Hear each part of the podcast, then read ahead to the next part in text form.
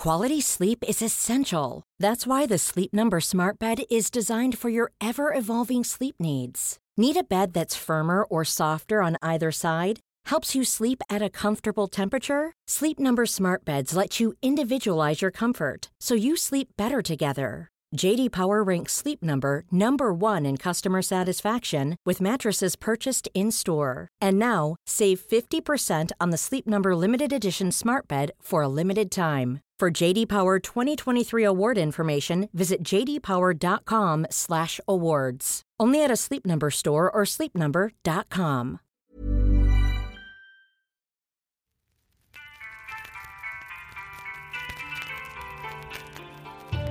Bonjour, je m'appelle Mira.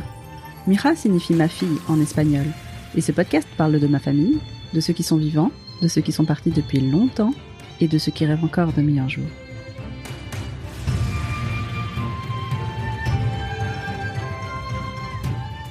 Voici ce que vous devez savoir sur Hien. Elle sourit tout le temps, elle adore chanter, mais surtout, elle est très généreuse. Hien est ma maman. Alors c'est parti, 10 minutes pour raconter son histoire.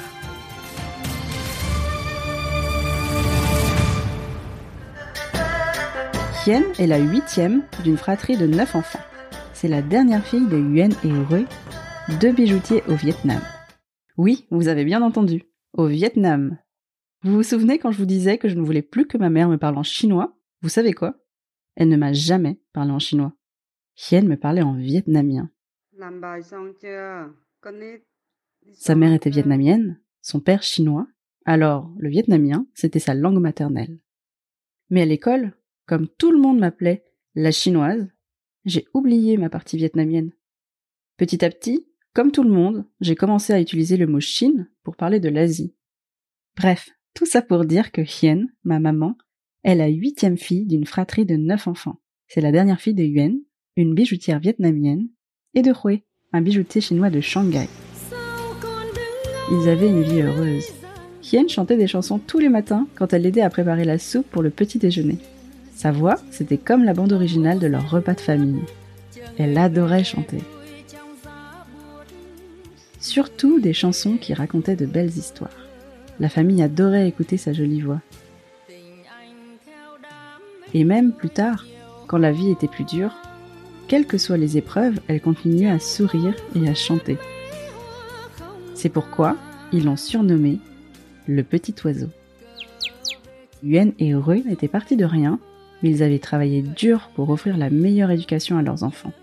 Grâce à leurs efforts, ils ont pu envoyer leurs trois dernières filles dans la meilleure école de la ville, un pensionnat catholique français. Imaginez une cour d'école. C'est la récréation, les enfants jouent pieds nus. La mère supérieure et les sœurs discutent dans un coin. Quand tout à coup, une petite fille court vers l'une des sœurs et lui enlève sa coiffe. Elle crie à sa grande sœur J'avais raison, elle a les cheveux longs Sa sœur et les autres enfants rient et se mettent à courir aussi pour tirer les coiffes des autres sœurs.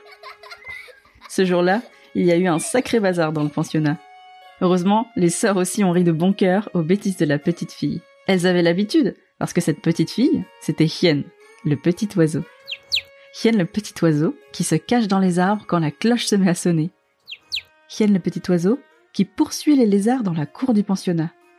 Hien le petit oiseau encore, qui échange sa mangue avec celle de son voisin pendant la prière du soir, pendant que tout le monde fermait les yeux, pour avoir la plus grosse part. Hien a gardé sa joie et sa malice, malgré les épreuves de la vie, parce qu'après le pensionnat, plus rien n'a été comme avant. Un jour, alors qu'elle jouait dehors avec son chien, Hien vit sa mère, immobile, contemplant la façade de leur belle maison. Elle s'approcha d'elle et lui demanda ce qu'elle avait. Ma fille, regarde notre maison. Elle est belle, n'est-ce pas? Je sais que tu l'aimes beaucoup, mais on va devoir la quitter. On a eu une belle vie ici. J'espère que tu ne l'oublieras pas.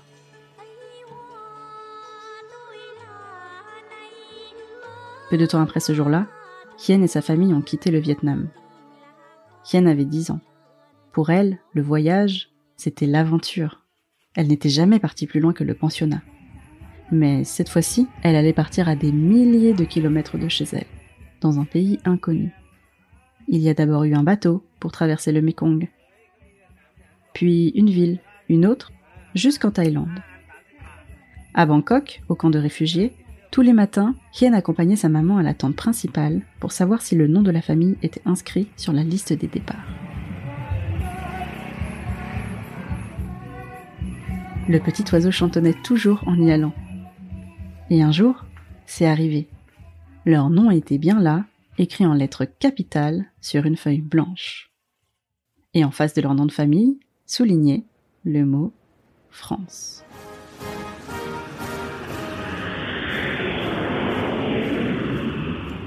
J'imagine comment s'est passé ce premier jour à Paris. Ma mère, une petite fille de 11 ans, portant une petite robe d'été jaune.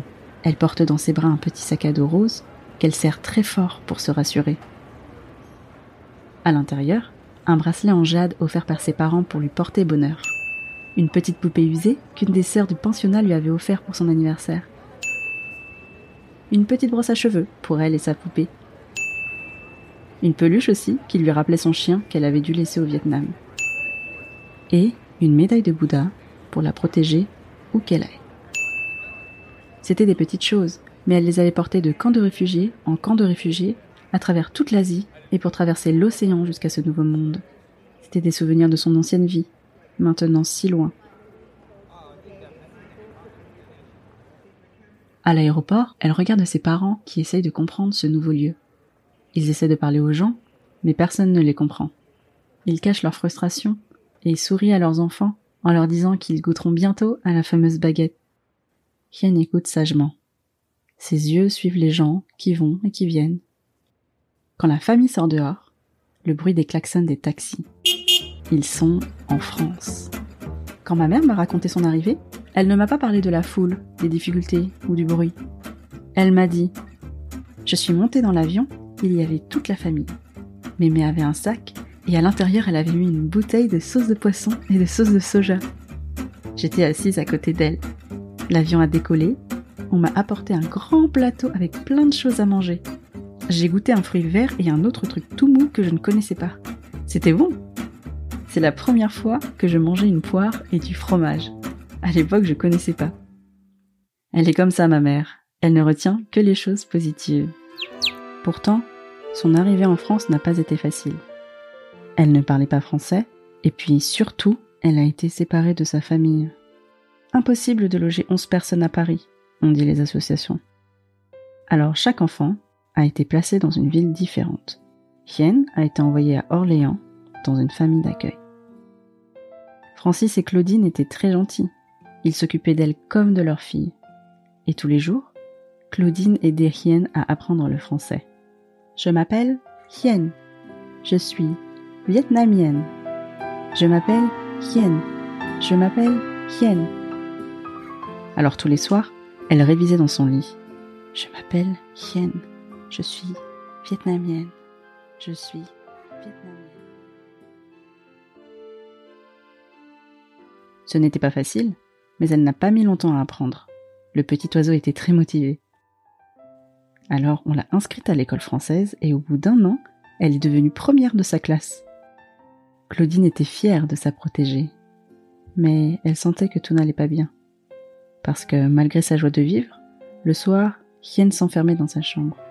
Elle s'allongeait, les yeux fermés dans son lit, et serrait sa peluche très fort. Elle pensait à sa famille, ses parents et ses frères et sœurs qui lui manquaient beaucoup. Jusqu'à ce qu'un jour, alors qu'elle révisait avec Claudine sur la terrasse devant la maison, sa mère et sa sœur sont apparues. Elles vont s'arriver, mais elles étaient bien là, venues pour la chercher. La famille allait enfin pouvoir être réunie. Elles sont rentrées à Paris tout ensemble, et Hien a grandi et construit sa vie ici. D'ailleurs, si on vous dit Paris, à quoi pensez-vous en premier? La Tour Eiffel Notre-Dame? C'est vrai, c'est une partie de Paris. L'autre partie, à laquelle la plupart des gens ne pensent pas, c'est le Paris des quartiers populaires. Le Paris du 19e, où elle nous emmenait faire du roller au parc des Buttes-Chaumont. Le Paris du 20e, où elle remplissait des sacs entiers de fruits et légumes frais au marché du samedi matin et revenait chargée comme une mule. Le Paris du 13e, enfin, avec ses épiceries asiatiques et ses restaurants chinois, avec option karaoké, comme celui où elle a chanté toute la nuit en robe traditionnelle le jour de son mariage. C'était son pari. Le pari de Hien. Ou plutôt, celui de Laura. Parce qu'à Paris, Hien est devenue Laura. On lui a demandé de choisir un prénom français lors de sa naturalisation. Et à la radio, la chanson de Johnny Hallyday, Laura, passait en boucle. Elle l'aimait bien, alors elle a décidé de s'appeler Laura. Alors elle a dit Je m'appelle Laura, je suis française. Plus de 40 ans ont passé depuis que Hien et sa famille sont arrivés à l'aéroport Charles de Gaulle. La petite fille n'aurait jamais imaginé tout ce qui l'attendait en France. Elle a appris à parler, lire et écrire le français parfaitement. Laura est très débrouillarde et elle sait tout faire. Alors elle a très vite trouvé des petits boulots. Elle est devenue tour à tour bijoutière, vendeuse, couturière. Et le plus important dans tout ça, c'est qu'elle est restée proche de sa famille et de sa culture. Elle cuisinait des soupes de nouilles chinoises, des crêpes vietnamiennes ou des pâtes thaïlandaises qu'elle mangeait en Asie. Elle rendait visite à ses parents et rendait hommage à ses ancêtres. Elle a eu trois enfants. Elle leur donnait tout sans compter et leur disait Plus tard, vous pourrez devenir médecin, avocat ou président de la République française. Elle leur parlait dans sa langue maternelle et remplissait leur vie de sourires et de chansons.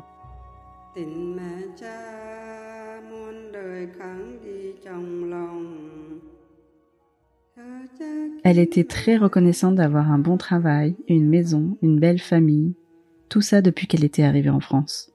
Elle se sentait chanceuse. Mais elle a gardé son attachement à l'Asie, et elle l'a transmis à ses enfants, si bien que son fils Julien a décidé de partir vivre en Chine. Quand Julien lui a annoncé son départ, elle lui a donné la médaille de Bouddha qu'elle avait amenée dans son petit sac à dos, celui qu'elle avait gardé durant toutes ces années. Elle lui a dit Garde-la avec toi, pour qu'elle te protège et que tu n'oublies pas d'où tu viens.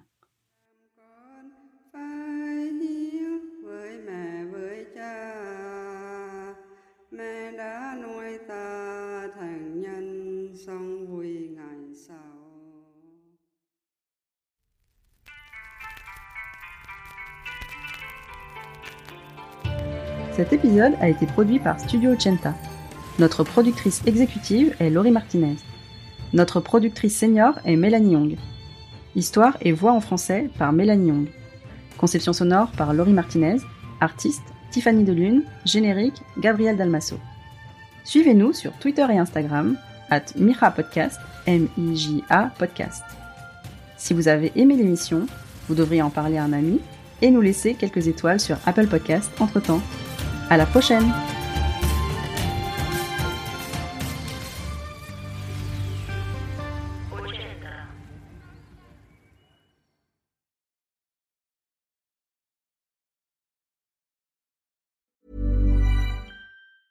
Hey, it's Danny Pellegrino from Everything Iconic. Ready to upgrade your style game without blowing your budget? Check out Quince. They've got all the good stuff shirts and polos, activewear, and fine leather goods, all at 50 to 80% less than other high end brands. And the best part? They're all about safe, ethical, and responsible manufacturing. Get that luxury vibe without the luxury price tag. Hit up quince.com slash upgrade for free shipping and 365 day returns on your next order. That's quince.com slash upgrade.